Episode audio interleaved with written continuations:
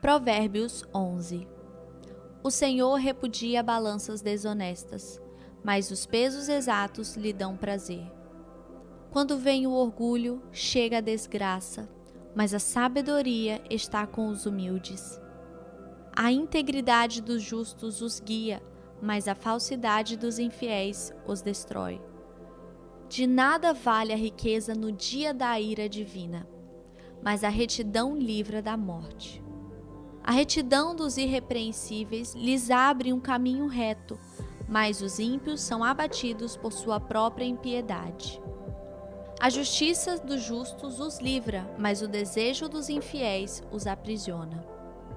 Quando morre o ímpio, sua esperança perece. Tudo o que ele esperava do seu poder dá em nada. O justo é salvo das tribulações, e estas são transferidas para o ímpio. Com a boca, o ímpio pretende destruir o próximo, mas pelo seu conhecimento o justo se livra. Quando os justos prosperam, a cidade exulta. Quando os ímpios perecem, há cantos de alegria. Pela bênção dos justos, a cidade é exaltada, mas pela boca dos ímpios é destruída. O homem que não tem juízo ridiculariza o seu próximo mas o que tem entendimento refreia a língua. Quem muito fala trai a confidência, mas quem merece confiança guarda o segredo. Sem diretrizes a nação cai, o que a salva é ter muitos conselheiros. Quem serve de fiador certamente sofrerá, mas quem se nega a fazê-lo está seguro. A mulher bondosa conquista o respeito, mas os homens cruéis só conquistam riquezas. Quem faz o bem aos outros, a si mesmo o faz. O homem cruel causa o seu próprio mal. O ímpio recebe salários enganosos, mas quem semeia retidão colhe segura recompensa.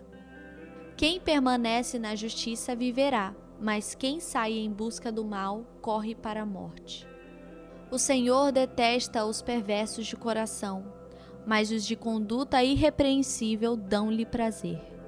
Esteja certo de que os ímpios não ficarão sem castigo, mas os justos serão poupados. Como anel de ouro em focinho de porco, assim é a mulher bonita, mas indiscreta. O desejo dos justos resulta em bem, a esperança dos ímpios em ira. Há quem dê generosamente e vê aumentar suas riquezas. Outros retêm o que deveriam dar e caem na pobreza. O generoso prosperará, quem dá alívio aos outros, alívio receberá. O povo amaldiçoa aquele que esconde o trigo, mas a bênção coroa aquele que logo se dispõe a vendê-lo.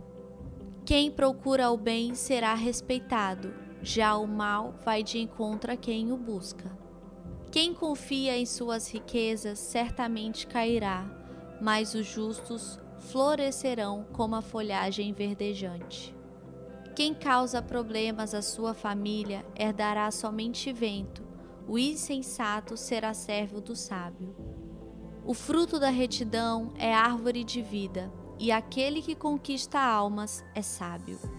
Se os justos recebem a punição que merecem na terra, quanto mais o ímpio e o pecador.